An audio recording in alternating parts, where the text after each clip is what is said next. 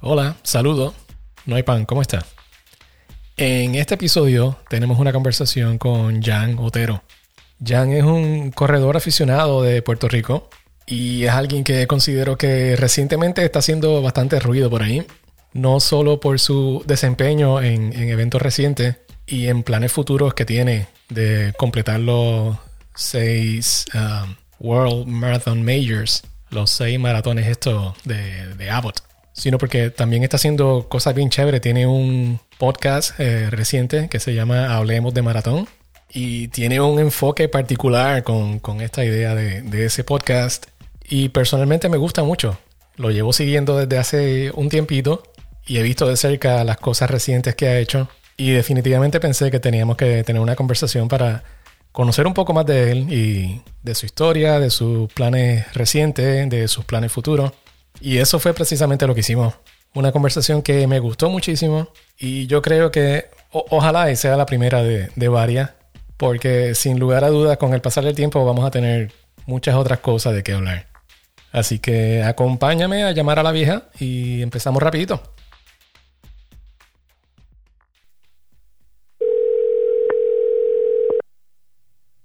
Hello. Mira vieja que tú vas a hacer la obra que no va a estar la coma ahí. Ay Dios, no me lo recuerde. Pues ahora voy a rebajar. ¿Por qué? Ahora voy a rebajar. ¿Por ¿Sabes qué? por qué? ¿Por qué? Porque yo como con la Comay. Y cuando me doy cuenta, me, me, me he comido todo lo que cociné, viendo los chismes de ella riéndome. Entre chisme y chisme tú vas comiendo. Muchacho, y vuelvo y me tan pronto da un break que ella coge un anuncio, arranco yo para la cocina y vuelvo y me lleno. Hasta que me como todo lo que cociné. No te digo que ahora voy a rebajar porque ahora, ¿qué voy a, qué voy a hacer? Ah, bueno, pues entonces algo, algo positivo le vas a sacar, está bien. Ahora el día 20, déjame ver, en esta semana mm. va a ser un programa especial para decir todo. Ah, pues mira. ¿Por qué se retira y todo? Dice ese día tienes que cocinar bueno, entonces. ese día yo no cocino, yo me voy y compro allí en Pueblo o en Pollo Tropical que cocinan bien bueno. Y me siento desde antes de las seis. Ah, mejor, porque entonces no te, no te tienes que levantar. Y pongo una cajita de Kleenex al lado y dos botellas de Henneken. El Kleenex para llorar porque me, me va a dar pena si se me va. Bienvenidos. Mofongo Ron Podcast empieza en 3, 2, 1.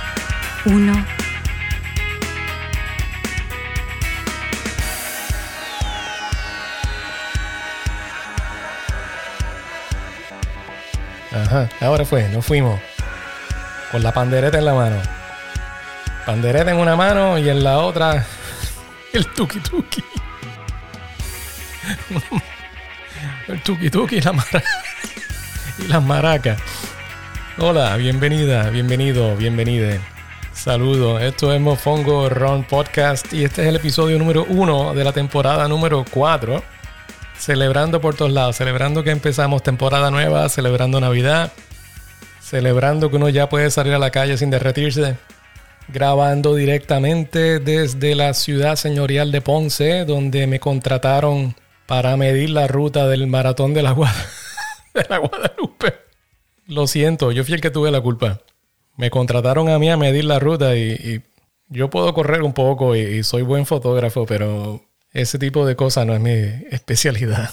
Embuste, grabando desde el este de Orlando, Florida, donde se habla un poquito de inglés todavía.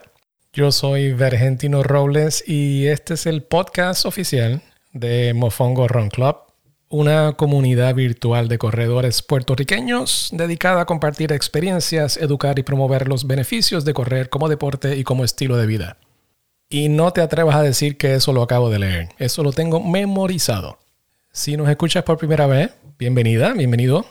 Estamos empezando temporada nueva y nosotros lo que hacemos es que cada temporada la dividimos en 26 episodios. Cada episodio pues es una milla, y cada temporada es un maratón. Así que haciendo una matemática aquí rápido, eso es cuánto? 26 por 3, 7, 8. Este sería el episodio 79. Madre mía. Wow, casi, casi 80 episodios ya. Y de hecho, al, momento en que estoy grabando esto, precisamente ayer me enteré de, de, que hay personas que están escuchando, que han descubierto Mofongo Ron Podcast eh, recientemente y que están empezando por el episodio 1 y están, ¿cómo se dice? Binge uh, listening. Están escuchando todos los episodios en orden. Y definitivamente se siente bien escuchar eso. Gracias por escuchar y gracias por ser parte de esta comunidad. Pero a la misma vez no dejo de pensar que definitivamente hay que tener mentalidad de corredor para decidir someterse a, ese tipo de, de sufrimiento. de escuchar todos los episodios. Yo, ni, ni yo mismo, yo no sé si yo lo haría. No, pero fuera de broma, gracias por, gracias por escuchar, gracias por, por ser parte de este invento. Y si no lo has hecho, pues te invito a que escuches alguno de nuestros episodios anteriores.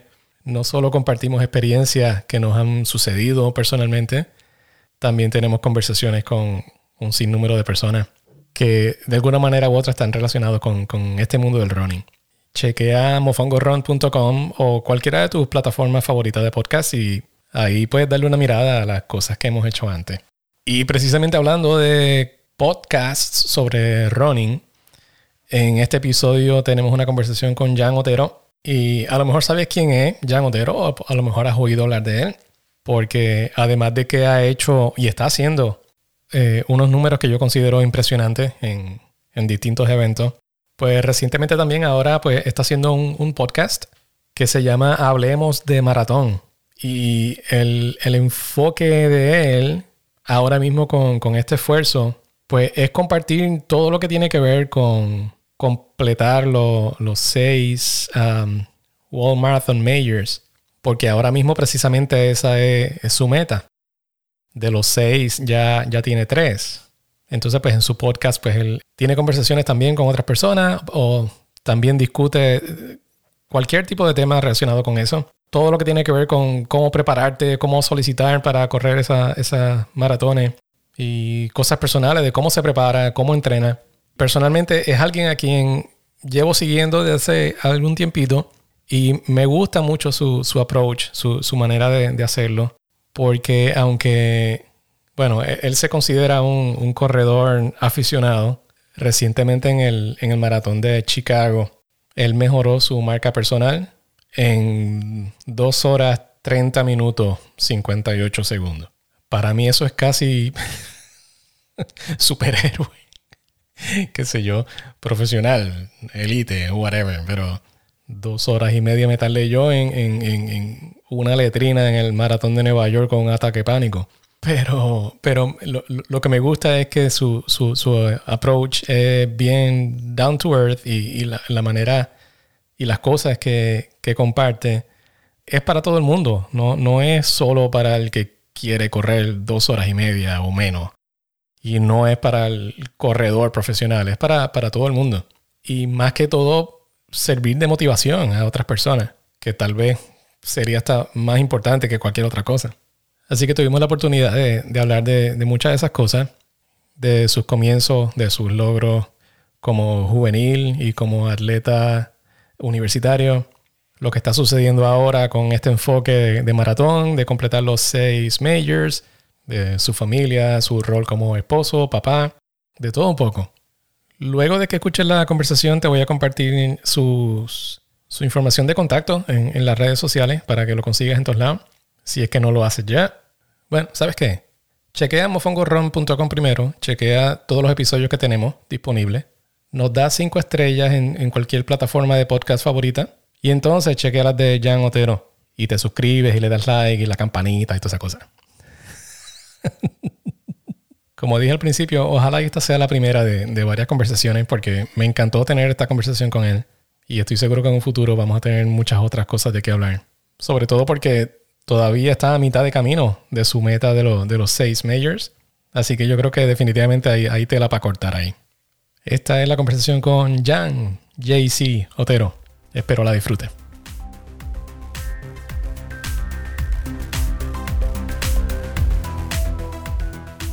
Cuando te preguntan qué tú eres, ¿qué tú dices? ¿Tú eres atleta profesional, corredor profesional? Eh, ¿Y piensas en, el, en la corredera como algo por el lado? O, ¿Cómo piensas en eso? Yo me considero ahora mismo un corredor, un corredor aficionado. Yo siempre lo digo, es como que me considero un corredor aficionado.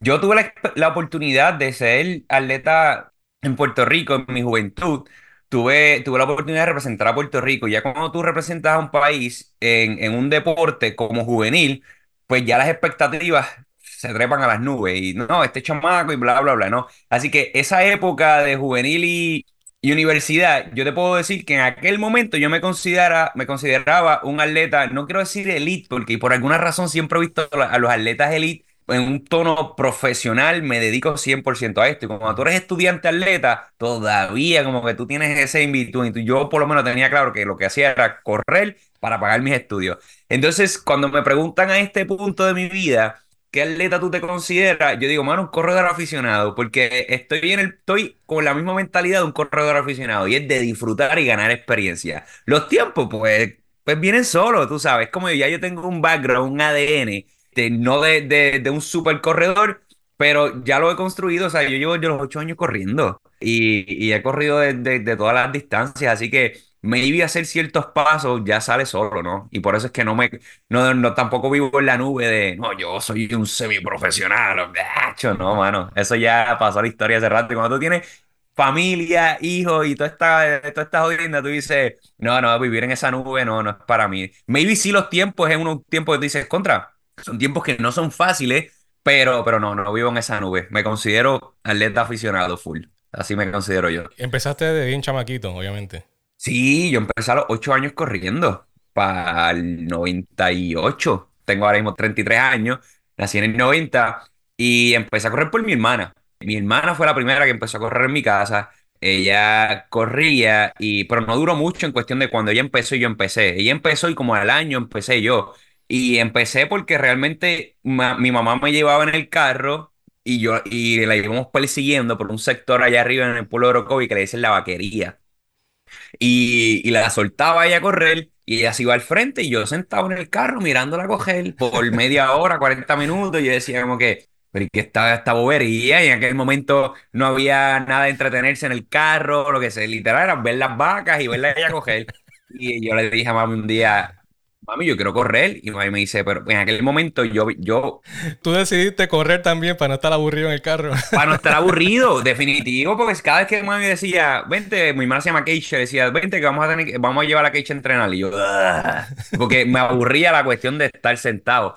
Y, y yo, desde los 3 hasta los 7 años y medio más o menos, yo padecía de asma, pero era un asma, eh, o sea, no era un diagnóstico per se, era, sí me daba asma, sí no, no, es como, tiene un nombre, es como un asma eh, temporero, ¿no? Es como que se activaba, se me iba, no es, no es el típico asmático asmático, que el que es asmático es asmático y punto.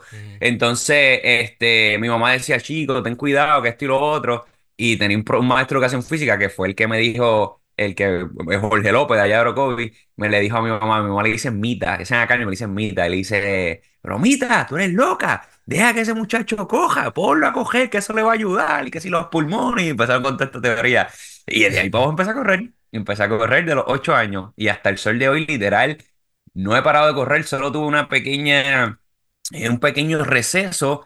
Y fue cuando, después de casarme en el 2015, que me mudé para acá, para Texas. Ahí tuve como un medio receso por la cuestión de que como todo boricua, lo que tú te adaptas y bla, bla, bla, pues tuvo un receso, pero te diría un receso fue como que cogí un día, dos semanas, no, así, pero dejar un, año, dos años enteros sin hacer nada, no, nunca ha pasado. Ya después de la universidad, pues sí, eh, participaste en la LAI y, ganaste varias cosas, ¿verdad? Sí, yo entré en la LAI, bueno, yo realmente, bueno, entré en la LAI en 2008 y entré becado, gracias a Dios con el profesor Antonio Vallejo, que todavía el de hoy sigue siendo eh, entrenador en la OPR de Bayamón, pero, pero típico atleta juvenil que viene de ganar dos campos traviesas corridos. Antes de entrar a la universidad había sido campeón nacional escolar dos años corridos y en campo traviesa y también en pisticampo. Mm. Eh, así que las universidades, típico universidad, todo el mundo entra a caerte encima, a llenarte el oído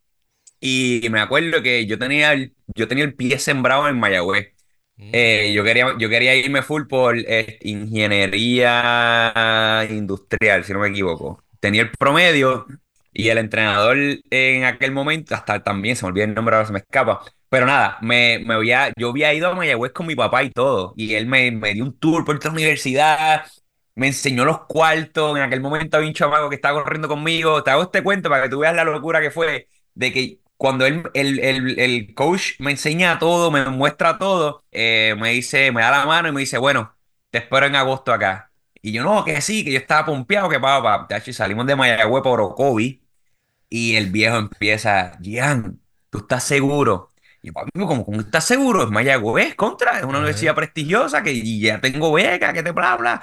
Me dice, no, no, no, no, yo no me voy a poner, lo único que te digo es que el viaje es largo, si pasa, típico papá preocupado, este, si pasa algo, bajar de Orocovia a Mayagüez y pega toda esta cosa. Y yo, no, papi, full, quiero esto. O sea, y nada, no me, no me logró convencer. Dos días después, en aquel momento ya en high school, yo tenía teléfono, me acuerdo. Ya, eso es de tapita. No soy, no soy tan viejo, ¿verdad? Pero, pero me acuerdo de, de, de tapita. Y en el break del almuerzo recibo una llamada. Y cuando contesto, era eh, Ray Quiñones, el actual director de Recreación y Deporte en Puerto Rico. Este Ray era el, el, director de el jefe de entrenador en Bayamón. Y me dice, Ian, ¿cómo estás? Ta, ta, ta, ta, ta. Y me dice, me enteré que te vas para Mayagüez. Porque ya habíamos tenido conversaciones. Y Ray y Antonio Vallejo, los dos, son graduados del Colegio de Mayagüez. Así que ellos, de alguna, de alguna forma u otra, se mezcló el que se regó por ahí, el que yo iba a ir para allá. No sé si alguien lo llamó y le dijo, tengo Otero acá. Este, y él me llamó y me dice, ¿qué te ofrecieron? Y yo, pues, chamaquito al fin, me ofrecieron X y Y cosas. Y me dice, eh, ah, ok, si tú firmas con nosotros en Bayamón, yo te duplico eso. Yo, ya así la pared, yo dije, ¿qué? Y me dice, ¿tú crees que puedas venir tal día a la universidad? Y yo, bueno, está bien. Y mi hermana estudiaba en Bayamón. Y entonces por ahí empieza la cosa. Él se regó, no sé por qué, se regó por ahí y fuimos a Bayamón. Ya se acabó el evento. Llegamos allí y yo dije, no, espérate, esta universidad. Me convencieron más por el lado de, porque yo quería ingeniería y me dijeron, bueno, estudia ciencia en computadora. Que vaya, güey, eso era lo que yo, pues esta cuestión de web design y toda esa agenda, eso era lo que a mí me gustaba. Pero cuando entré a ciencia en computadora, me dice, este, cuando yo entro a coger las primeras clases y empiezo a ver 0011000, yo digo, wow, wow, espérate, ¿dónde está el, el diseñito y la cuestión? Y yo dije, no, hice un switch y me cambié después a, educación física adaptada. Pero empiezo ahí. O sea, el, cuento largo y corto es ese, que mi juventud fue bien, bien, eh, ¿cómo te diría? Este, bien marcada en cuestión del atletismo, que tuve muchas ofertas para entrar a la universidad. Así que nada, entré a la universidad y, resumen, fueron cuatro años de medalla al aire en el evento de 1500, ganando en el 2012. Y creo que fueron dos bronces, una plata y una oro. Qué brutal. Sí, sí, sí, sí, en el evento de 1500, una experiencia espectacular. yo, para mí, yo digo, entre eso y ahora los majors, yo te diría que han sido de las dos experiencias más. Los majors es, otra, es otro ambiente, ¿no? Pero la, la universidad yo creo que me, me fueron cuatro años de vivir, como digo yo, en esta nube de, de que todo el mundo te mira y, y Jan Otero y todo está jodiendo. Entonces uno como que vive en esa, en esa cuestión de wow, espérate, este, especialmente con, yo diría con la, con la, con el staff de la universidad, porque los panas son panas, vienen y van y pa, pero los, profesores, el staff. O sea, yo entraba a esa universidad y los profesores eran Jan Otero, tacho, una chulería, mano, y te, te querían por todos lados y te ayudaban. Fue una experiencia bonita la universidad, de, veras que sí.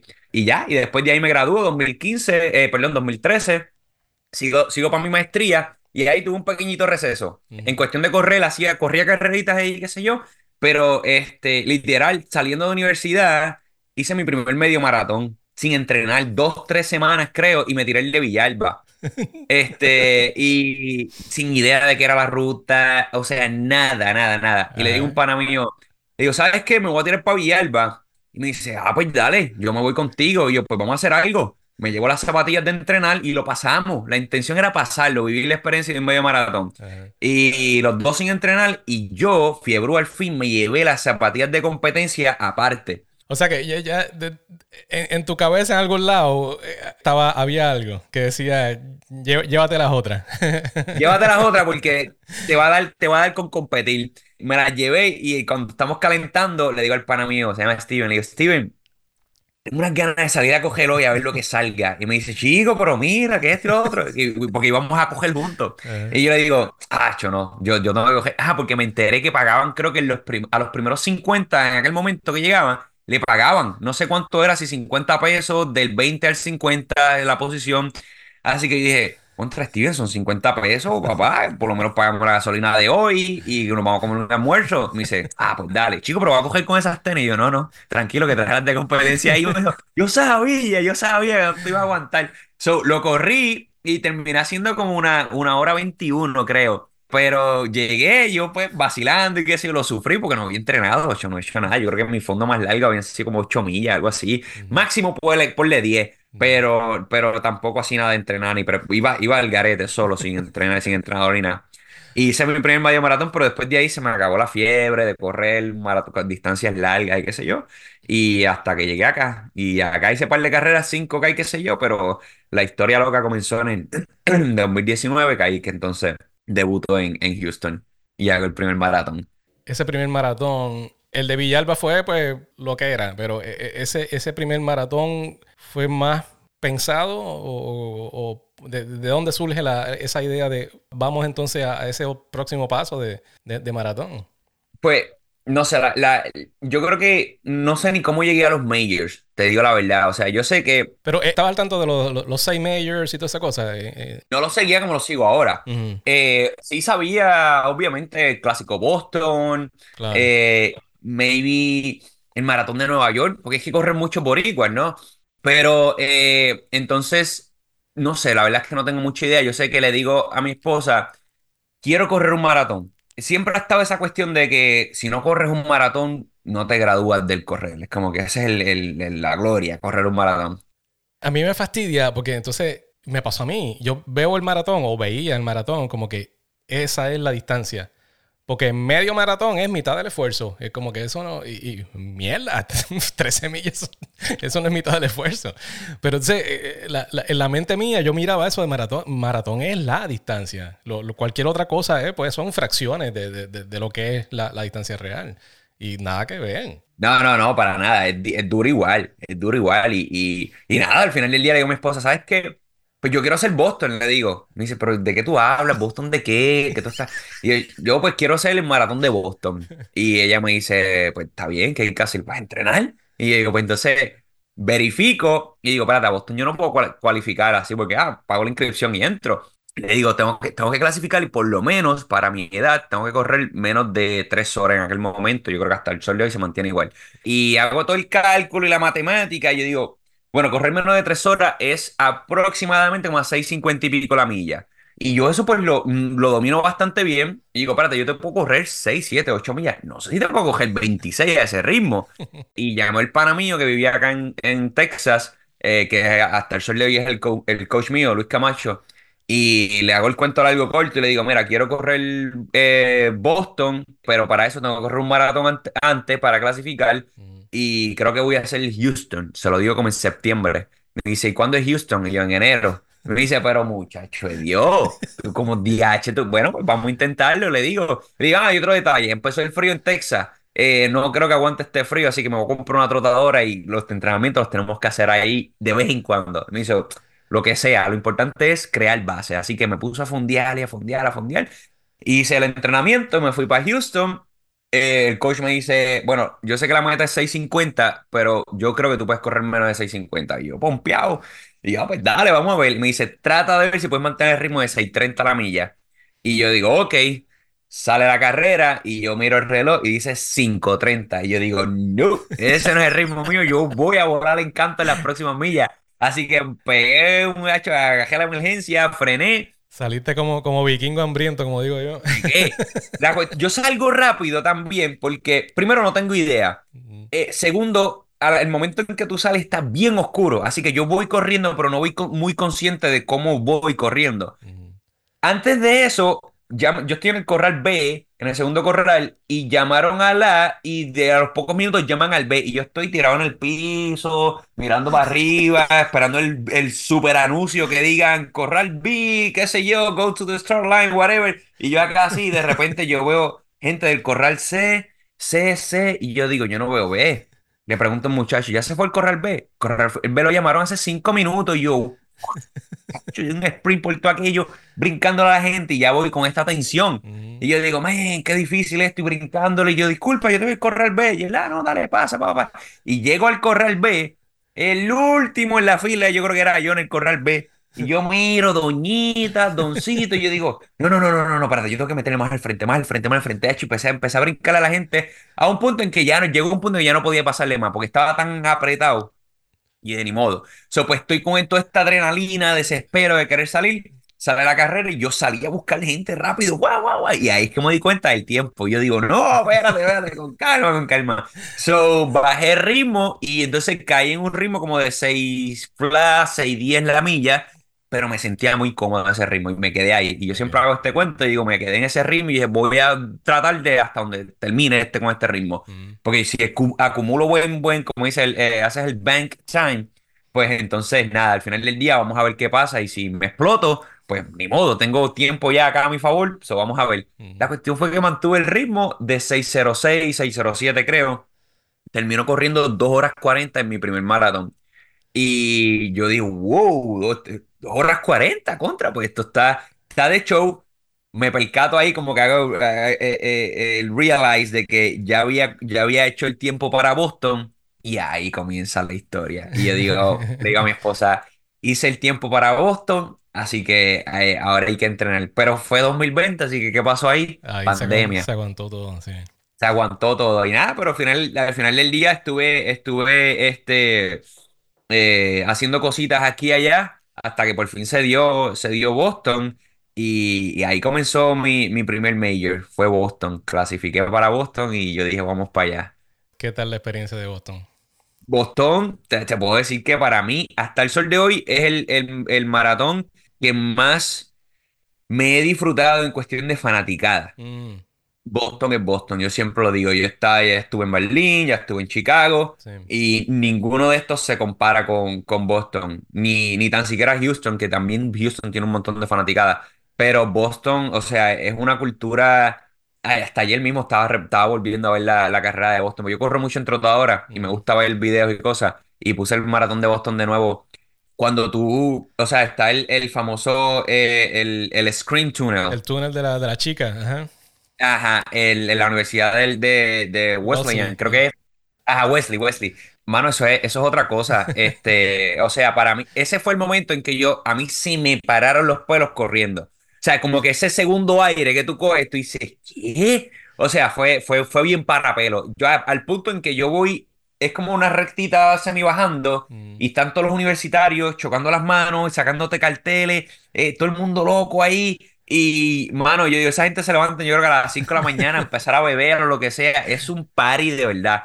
Y yo empecé a chocarle las manos a todo el mundo, pa, pa, pa, yo gritando, y de repente miro el reloj y me pasa lo mismo. Yo era como a 5.10, 5.15, y yo, me cago en la pacho, volví a apretar el freno. Pero fue, fue una experiencia brutal. A pesar de que sufrí, este, en, la- en los famosos, en los famosos hills, yo me estudié esa carrera como te diría, mano, o sea, yo, yo no paraba de ver videos de Houston, de, Houston, de, de De Boston.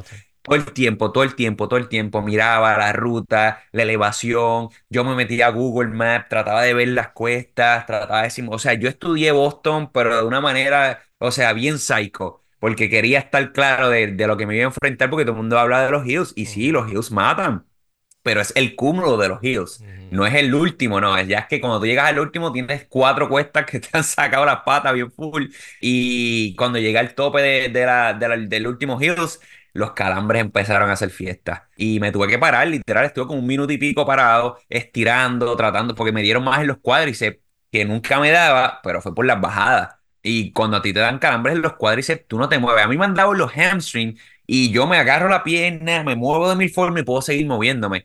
Pero cuando te dan en los cuádriceps, tú- la pierna se te queda ahí, no hay forma. O sea, es una emergencia. trancado. Trancado, trancado. Y estuve como un minuto algo y logré, logré moverme y después de ahí para abajo fue sufrir un poco, pero cada vez que tú pasabas por, por, por algún bonchecito de gente que te gritaban, eso como que te daba, te daba esa, ese empuje. Y llegar, obviamente, la llegada de Boston es lo mismo, es tanta gente metida en edificios, se crea un túnel también de... La gente habla del, del, del de la universidad, pero el de la llegada es casi igual, se crea un túnel y yo me sentía en un campo de fútbol de estos de, de México, de, de- de- del del fútbol mexicano de verdad, hardcore, que tú, Ujú. digo, yo nunca he estado, pero he visto los estadios, ¿no? Y yo me imagino que eso tiene que ser algo igual, o sea, esa gritería en Boston y, y cuando yo crucé la meta dije, wow, completé Boston, no lo podía creer, hermano. De ahí entonces clasifico para, tengo el tiempo ya de, para, para entrar a Berlín, así que aproveché y dije, porque tenía también la opción de hacer Nueva York, pero yo dije, "Mm, mm, dos maratones con cuesta, no, no, necesito, necesito bajarle ahora uno. Sí. Y, y ese mismo año hago Berlín. Y entonces en Berlín, este, otra experiencia maravillosa, no se compara en gente porque súper callados esos alemanes, como que no hay, no hay... Ahora, lo que sí puedo decir que la salida del maratón de Berlín Es icónica. hasta ahora es la más icónica. Es la, es, la salida de de Berlín. ¡pum! Sí. yo diría que eh, todos tienen lo suyo. Boston es su fanaticada overall. Berlín es la salida, mano. Yo, yo, yo nada más veía las repeticiones del video de Berlín por ver la salida, mano. El que, el que escucha este podcast trata de entrar a los videos de la salida del maratón de Berlín. Eso es. Y no, yo esperaba el famoso grito. ¡ah! Y toda esta cosa. Y no lo dan en, el- en la salida que. En el grupo que tú estás, si sales en el primer grupo con los Elite, o, en- o no importa, no Elite al frente, sino sales en el bunche del grupo A, Ujú. este, no lo hacen. Y yo esperando el grito, y de repente escuché el disparo y vámonos por ahí para abajo. Y yo, ¡ah, qué chavienda! Así que tuve un pana boricua que lo hizo este año, que me grabó la salida y me decía, ¡eh, ya, mira, esto es para ti, para que veas! Y todo el mundo gritando, y yo, ¡ah, contra!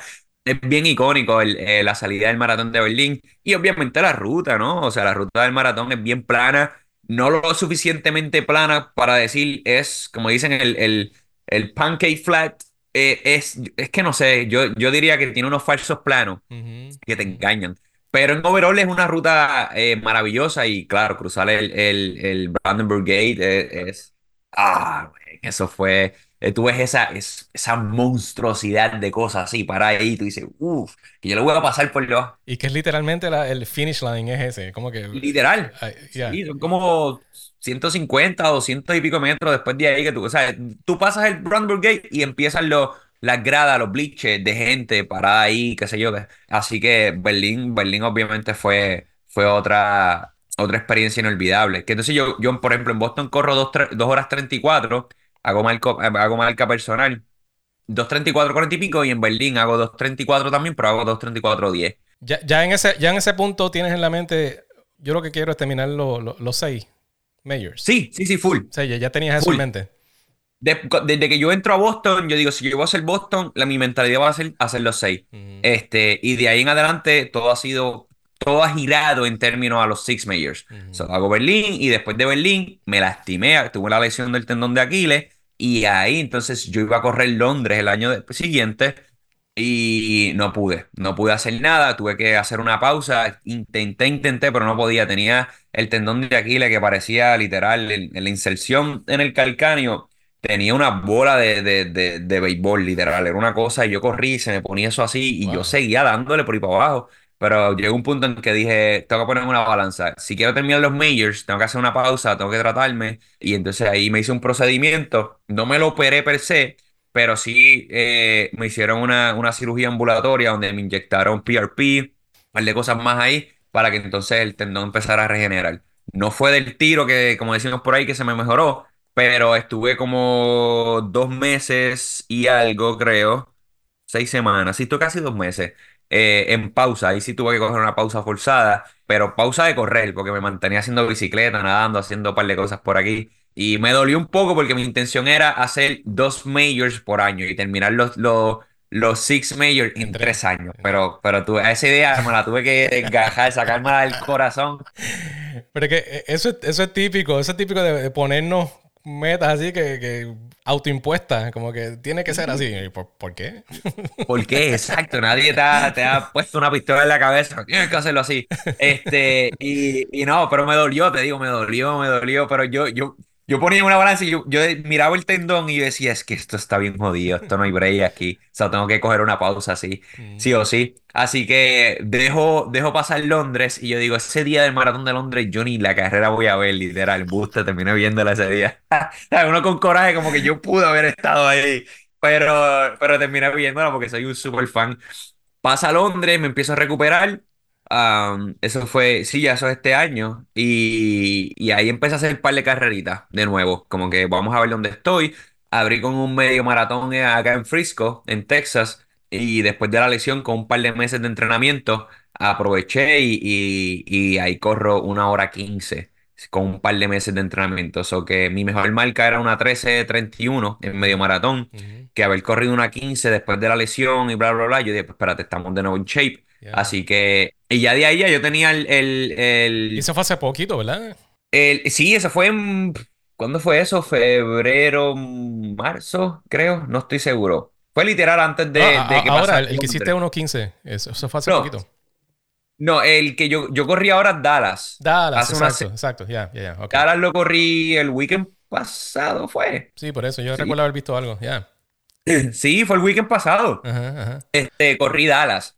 Eh, pero este que te hablo fue a principios de año. Mm. Fue en, en, en- como en febrero o marzo, hago un medio maratón a ver dónde estoy, corro una 15, este, digo que estamos bien, eso me, me pompió, digo que Chicago yo creo que va a ser un buen año. So, ya yo tenía Chicago en la lista, estaba inscrito, tenía todo set, así que corro Chicago, mi tercer major, y ahí hago marca personal nuevamente, 2 horas 30, 58, que ese iba con la intención de, de romper 2.30. Al principio no tanto.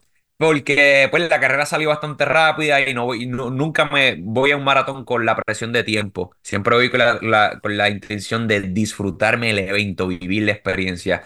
Y, y literal así fue. Hago, hago dos horas, eh, dos horas 30, 58, pero me pasa lo mismo. Las últimas dos millas me dieron unos calambres que, uf, durísimo, durísimo. Y este, una cuestión ahí de nutrición que después al final del día eh, la- la- me di cuenta que no estaba tomando la cantidad que me había, se me había recomendado.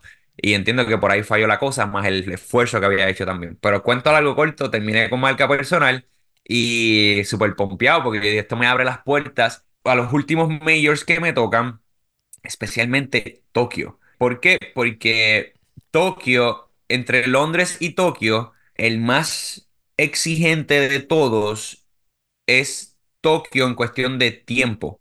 Porque, o sea, Londres tiene una opción que para atletas como yo, si tú corres, si tú tienes 2 horas 40 o menos, tú tienes la opción de aplicar por algo que se llama el Championship Entry. Y para mí, pues correr 2 horas 40 a este nivel, pues no es un big deal. Es como que, ok, puedo correr un día malo y aún así puedo- entiendo que puedo hacer menos de 2 horas 40. Así que me, me aseguró el que pueda aplicar ahora, que ese es mi próximo, mi próximo plan, que es correr Londres, que ya sometí en el Championship Entry literalmente ayer. Y ahora es esperar, cruzar los dedos, porque aunque sí tengo todo garantizado, you never know. Es Claro, como que pueden decir, claro. eh, porque es un grupo selecto. Claro. Y es como que pues no es lotería, no es cosas así, tienes que... Y entonces el haber corrido 230 me abre las puertas para Tokio. ¿Por qué? Porque Tokio tiene un programa especial también Mm. que se llama el Run as One. Pero el Run as One hasta hace poco era 2 horas 40. Y lo bajaron el año que yo, yo dije, el año de la lesión, yo dije, si no cojo Londres, cojo Tokio. Pero al final del día, por la lesión, no pude hacer nada. Pero ese año, pa' chaval, bajan el tiempo a 2 horas 32. Y yo tenía 2 horas 34. Y yo, "Oh", como que, diache, esto me la pusieron difícil. Igual, tener el menos de ese tiempo no te garantiza la entrada, pero te abre otra puerta, ¿no? Es como que no Ah, tienes que rely nada más en la, en la lotería. Mm. Así que este, lo tengo ahí en agenda. So, tan pronto abro las inscripciones ahora en el 2024, voy a someter. Either way, como quiera que sea, me, me faltaría, sería mi último major.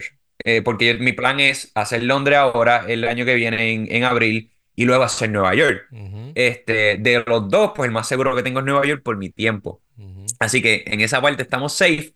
Este, pero como yo sé que Tokio abre la lotería especial, lo que pasa es que para el último año de Tokio, ellos van a contar que me faltan dos, no que me falta uno, porque me faltaría Nueva York. Sí. So, pero nada, al final del día es como que un maratón a la vez. Es como que, pues nada, porque al final uno no puede controlar esas cosas. Si es por tiempo, pues fine. Pero pues uno tiene que estar ahí en esa, eh, sentarse en esa silla de, ok, vamos a esperar lo que pase. Pero sí, sí, sí, han sido... Y obviamente pues el, el medio maratón que corrí hace poquito, que sí fue en Dallas, que literal me queda un segundo de mi, de mi marca personal, corrí una 13.32. A- hablando de, de esas cosas autoimpuestas, esa idea de querer hacer los majors lo más cerca posible a, a 230, eso es otra de esas cosas autoimpuestas también, ¿verdad? Literal. Literal, no es algo que yo me... Como te decía, yo, yo empecé... Yo, yo entré pensando en correr menos de tres horas. Veo que puedo hacer mucho menos de eso. Y mi primer gol fue, ah, pues vamos a bajar de 2.40. Pues Vamos a seguir a Y ver cuán- después- cuán- cuánto Ah, más puedo exacto. bajarle. Y es así, uno, uno sigue retándose, ¿no? Es como que después que hago 2 horas 34 en, en Berlín, digo, ah, pues yo, yo sé, by fact, yo digo, contra mí los calambres me empezaron en la milla 16, si yo mejoro esto, yo creo que puedo bajar más. Y empieza esa piquiña de querer, ah, pues quiero hacer menos. Y entonces en Berlín, pues hago, perdón, en Boston hago 234 alto y digo, en Berlín quiero mejorarlo. Me pasan mil cosas en en el in-between que literal dos semanas, tres semanas antes me da COVID. Y no puedo, yo, se chavó la meta. Entonces, yo soy bien, bien exigente por naturaleza y digo, mi meta era bajar de 240, de 234. Y ahora con esto del COVID y toda esta cuestión, mi bebé había nacido, tenía un par de meses, el dormir. Tú eres papá, tienes, tienes, Sí, tengo dos nenas. Ok, pues sa- sabes lo que es cuando, esa, esa época de, de, de cuando nacen, de que no te dejan dormir. Y me tocó para el pre- la preparación de Berlín. Así que me propongo querer bajar de 2.34 y cuando me pasa todo eso digo, "Nah, esto no va a ser posible. Así que voy a Berlín desanimado, literal. Yo cogí Berlín bien desanimado, este, con el tendón ya molestándome. Así que yo digo lo que salga. Y aún así hago 2.34.10. Y yo digo, uy, qué chaviende, estos 10 segundos, porque no los puedo ver. Tú sabes, lo que tú dices, estas metas impuestas de uno de querer hacer menos y menos. Así que la próxima meta fue bajar de 2.34 en Chicago. Así que hago 2.30, pero de repente pasa lo mismo. Digo, 2.30, me caso en nada, yo puedo haber cogido 2.29. Y ahora la pequeña que tengo, o sea, es una locura. Y ahora el- la meta que tengo es querer bajar de 2.30, así sea 2.59, 58. Ya yo siento que bajar de 2.30, decir, soy un corredor de 2.20 y pico, Mm. ¿verdad? Dejarlo ahí tirar en el 20 y pico en el aire.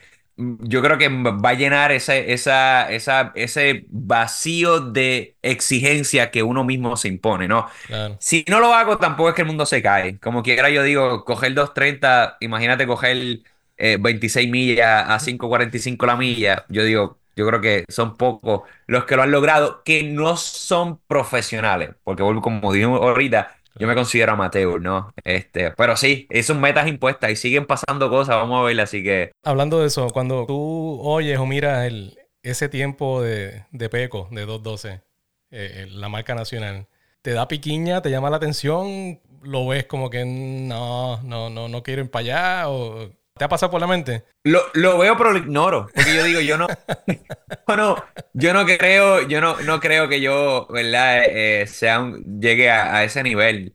Eh, yo digo, lo- hay, los- los- hay niveles, hay niveles. Claro. claro. Este, y ver, ver el, el 212 de Peco eh, es muy es ridículo. O sea, yo diría que pues tendría uno que, para explorar, tendrías que dedicarte 100% a- al, al running. Mm, Y, y es algo que yo digo, vale, vale la pena hacer tanto sacrificio por mm, el mero hecho de decir tiempo, ¿ves? Porque si tú miras y tú dices, ok, y si yo hago, si yo cojo do- do- 12 flags, poner una locura así, ¿verdad? mm. ¿Qué, ¿cuál es el beneficio? Más allá de lo personal. el- De lo personal, Ajá. claro. Porque yo miro, o sea, y con mucho respeto, yo miro a Peco González hoy día y yo digo, Peco González, pues, fine, él tiene el récord nacional, pero más allá de, es como que, o sea, yo no sé, yo soy un tipo de persona que pienso, ¿qué más yo le puedo sacar a un, a un mero hecho de tiempo, ¿ves? Y porque al sol de hoy no es ni clasificación olímpica, imagínate. Y entonces, porque clasificación olímca son dos horas ocho. Que tú decías, pues espérate, si yo rompo la marca de Peco, me garantiza un, un spot olímpico. Eh, que eso es, eso es otro nivel. Pero no, a la- en la época de Peco quizás sí, en esta época no. Y yo digo, pues no, no, en mi caso no vale la pena yo no miro eso como una meta. Yo lo que sí miro es el, el romper 230 por aquello de personal. Y ya, porque pasa lo mismo. Pero no importa, yo digo, no importa tú tengas 230, 212, 250, 3 horas, 4, 5 horas. Si de, si de casualidad tú tienes esa habilidad de impactar a la gente, de abrirle caminos a otros, de servir de motivación, de servir de inspiración, para mí eso vale más que un mero hecho de tiempo, ¿ves? Pues si al tiempo que tú haces un maratón, tú le das más valor, ¿ves? Inspiras, motivas, orientas, ayudas. Yo para mí eso es como que, ok, ya hay propósito por el cual estoy corriendo, no simplemente por, por la parte personal. Por esa misma línea, leí por ahí que una de tus motivaciones principales, más allá de que, pues sí, esa meta autoimpuesta de estar cerca de los 230 y eso, pero una de tus motivaciones principales, pues lo que le, va- le estás enseñando a, tus hijos, esa idea de, que están viendo a papá lograr todas estas cosas.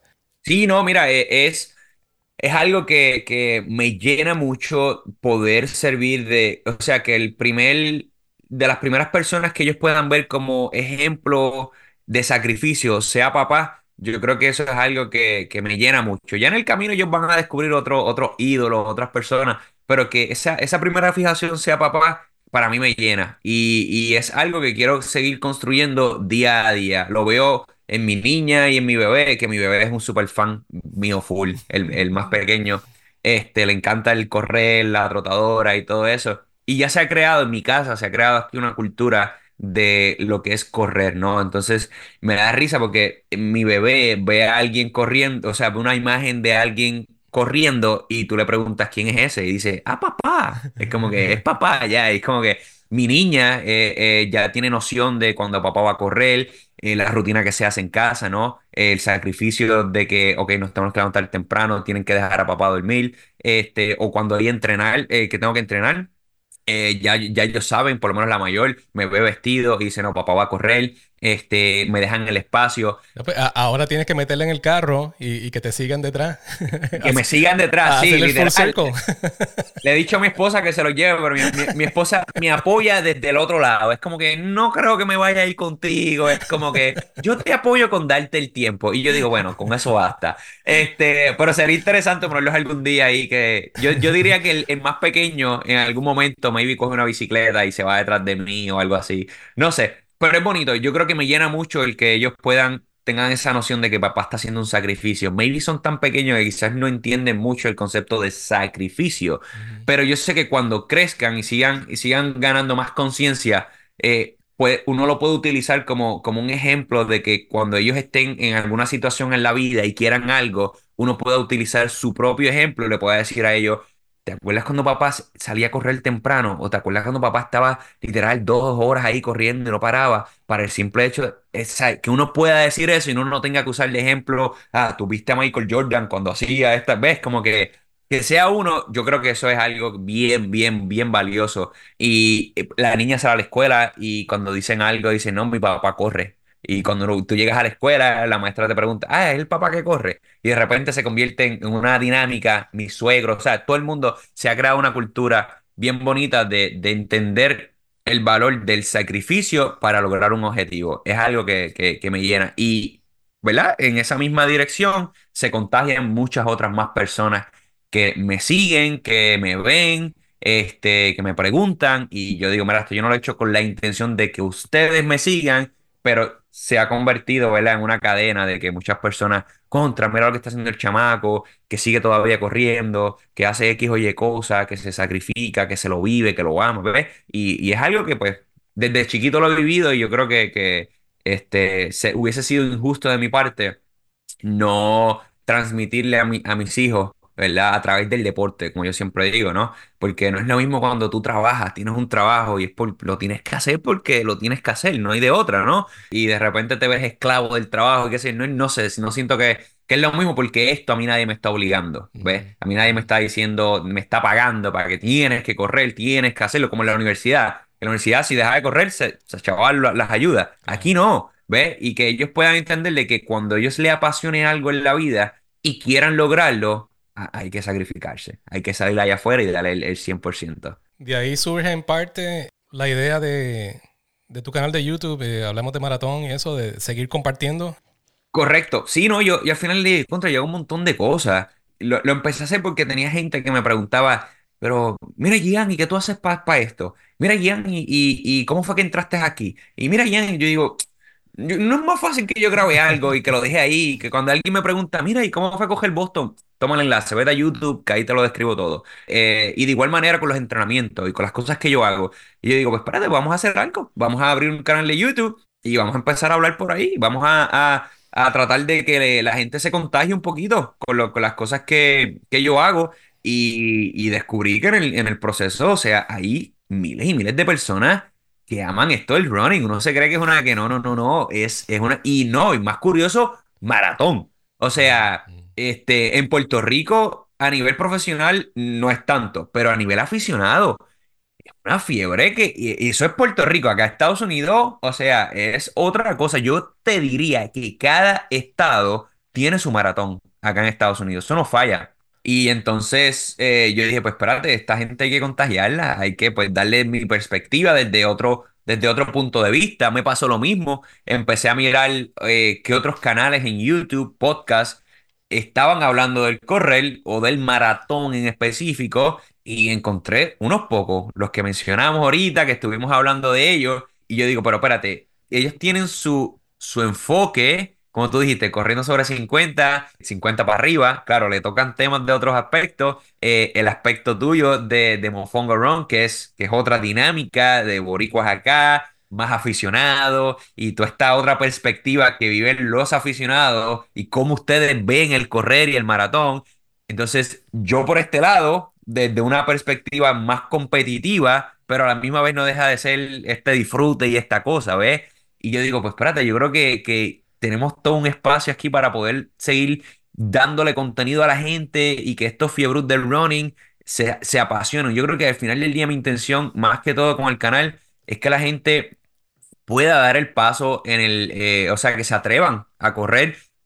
Siempre digo, el maratón no es para todo el mundo, pero sí mínimo eh, que la gente salga a buscar un propósito que el correr es vida, mano. El correr es vida, este, y, yo creo que, que, que, que- yo pueda aportar un granito de arena a través del canal. Yo siempre trato de, de que la gente observe en mí la pasión que tengo por el correr, ¿verdad? Que no, yo no hago el- yo no estoy haciendo eso porque eh, quiero ganar cuatro views o vamos a ver qué salgo de aquí, convertirme en un, en un podcatero, en un youtuber. Nah, eso no es lo mío, la verdad. Es como que si sale, sale, pero no es como que voy a vivir para eso. Voy a vivir para inspirar, para motivar a los que quieran recibir esa parte de mí, ¿me entiendes? Y de ahí han surgido un montón de cosas, o sea, un montón de ideas, traído un par de gente de, de eh, eh, que han completado los majors, por ejemplo, este, y, y yo lo hago con la intención a propósito de yo mismo aprender de ellos, ¿ves? claro, claro. Claro, porque es de que, claro, tú le das el mensaje a la gente porque estoy escuchando lo que tú estás diciendo y cuál fue tu experiencia. Claro. Así ha sido el caso del dominicano que traje, que, que es Renzo Álvarez, Will Yalis La Boricua, y ahora traen, tratando de alar par de chamacos que yo sé que en Puerto Rico, más a nivel profesional, que, que tienen este, yo siento desde mi perspectiva, tienen potencial de ser atletas de menos de 2 horas 20 y con mira acercarse lo más posible a una marca nacional. Este, hace poco traje a Fernando Ojeda con un chamaco en Puerto Rico profesional, eh, se- semi-elite, es igual que nosotros, ¿no? Trabaja y tiene sus cosas, pero tiene un talento espectacular. Y eso estoy trayendo gente, otra gente de, para que vean otra perspectiva, para que los joggers vean a estos locos que meten yo no sé cuánto millaje y que cogen yo no sé cuántas millas, eh, este, eh, en minutos por milla, ¿verdad? Pero a la misma vez para motivar a esos atletas de que den el paso y den el salto, mano. Yo creo que ha sido una una dinámica bien, bien cool que me la estoy, me la estoy, me la estoy disfrutando. Y como le digo, como le digo a mi esposa, es otra excusa para seguir metido en el running. Es como que sí corro, pero ahora me dice, ahora corres y ahora haces videos también. Es como que, ¿cuándo vas a parar? Es como que nada, pero ya nos, hemos- nos hemos acostumbrado, así que ya sabe que esto es mi pasión. ¿Qué, qué has aprendido o qué te ha enseñado el running? Si hay algo que pudieras ide- identificar. Eh, disciplina. Mano, disciplina. Yo creo que esa es mi, esa es mi, mi bandera. Yo siempre lo he dicho en todos lados. Yo creo que el, el correr me ha enseñado disciplina. Y eso lo he aplicado en todos los aspectos de, de mi vida. sé que para, para hacer, completar un maratón sin importar el tiempo, debe ser consistente. Debe tener disciplina, claro, y consistencia para poder lograrlo. Si este, quieres X o Y meta en el trabajo, de exactamente lo mismo. Con tu familia, quieres hacer algún cambio, debes tener disciplina y consistencia en lo que tú quieres hacerlo, ¿no? Pero eso lo traje del, del, correr toda la vida, toda la vida. En momentos difíciles de mi vida, siempre digo, ok, si me mantengo haciendo esto y mantengo la disciplina, sé que gota a gota va a llenar la copa. Este, así que yo creo que es el factor de, de, de disciplina, mano. Eso es una de las cosas que, que me ha enseñado, me ha enseñado el correr y el maratón en per se, yo te diría que, que es el, el factor de saber sobrepasar momentos difíciles. O sea que la vida eh, puede que empieces bien rápido y motivado, ¿verdad? Y va a llegar un punto en que te va a, do- te va a doler, te va- vas a querer quitarte, te vas a querer parar, pero casi siempre a propósito, por alguna razón, te pasa a la mitad o después de la mitad. Que cuando tú miras para atrás, tú dices, me, por lo menos todo lo que ya yo llevo, todo el camino que he recorrido, ¿ves? Que pasa en la carrera, y tú dices, todo el sacrificio y los meses que yo he invertido. Mano, no, yo llego aunque sea en camilla aquí o que me arrastren o algo. Pasa lo mismo en la vida. Entonces, cuando tú estás en X o Y proceso en la vida, solo piensa que hay un día detrás del otro, de que mantente consistente, de que eh, si te mantienes enfocado en la meta final, pasito a pasito lo vas a lograr. Esa, esa fórmula no falla en la vida. Vas a tener un resultado. No, no estoy diciendo que va a ser bueno y positivo todo el tiempo, pero algo vas a ganar. Algo vas a ganar y yo creo que si no lograste el resultado que querías y lo terminaste, por lo menos puedes mirar para atrás y dijiste, puedes decir, puedes llevarte en el pecho de que no me quité, seguí dándole, ¿ves? Y para mí eso vale oro, porque yo creo que cuando tú vas con eso en la vida, logras cosas que, que, que ni te imaginas. Así que por eso es que sigo haciendo el correr, hermano. Porque yo creo que el día que deje de correr, este, no sé, puede que me vuelva indisciplinado, no, no quiero ni experimentarlo. Es como que mínimo algo de ejercicio, algo activo voy a hacer para por lo menos tener una excusa de decir, sigo por lo menos practicando la disciplina. Es algo que se tiene que hacer todos los días, pienso yo. Llegando a la meta. Mira, a- al igual que nosotros, eh, a Jan es fácil conseguirlo en, en las redes sociales y en todos lados por ahí. Esa es una de las ventajas de tener un nombre bastante particular. Si buscas Jan Otero o JC Otero, probablemente lo vas a encontrar fácil. Pero en las notas de este episodio, pues te voy a dejar algunos links, algunos enlaces directos que te llevan a, a diferentes cosas que está haciendo. Ahí en la lista te voy a poner el enlace para su canal de YouTube, Instagram, Threads, Facebook, Strava, para que lo sigas ahí y, y veas su- sus workouts y todas esas cosas. Definitivamente, como dije antes, yo creo que es alguien que está haciendo mucho ruido, haciendo mucho ruido en el ambiente del running, pero por cosas buenas, cosas positivas. Y a nosotros, como siempre, en todos lados, en todos muñequitos, Mofongo Run. Mofongoron.com y hashtag Mofongoron, at Mofongoron, en cualquier cosa que se inventen por ahí. Recuerda que esto es una conversación, queremos saber qué opinas, qué ideas tienes, qué piensas de este o cualquier episodio. Déjanos saber, comenta, escríbenos. Después de hablar con Jan, yo estoy bien pompeado, así que estoy literalmente, estoy preparándome para salir a correr un poco. Jurado que no lo tenía planificado, pero tengo que salir, tengo, tengo que moverme un poco. Espero que esta conversación te haya pompeado también un poco o te haya servido de, de inspiración de alguna manera. Deseándole a todo el mundo unos días chéveres ahora durante las navidades. Gracias por escuchar y nos vemos prontito. Vete a correr. Chao.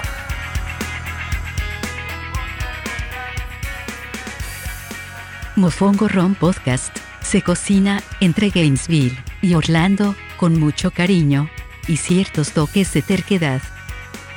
Jan Otero. Mucho éxito en todo. Dos horas con 30 definitivamente no es cáscara de coco. Ojalá vengan muchas marcas nuevas en el futuro. Hasta la próxima. Suscríbete y corre con nosotros.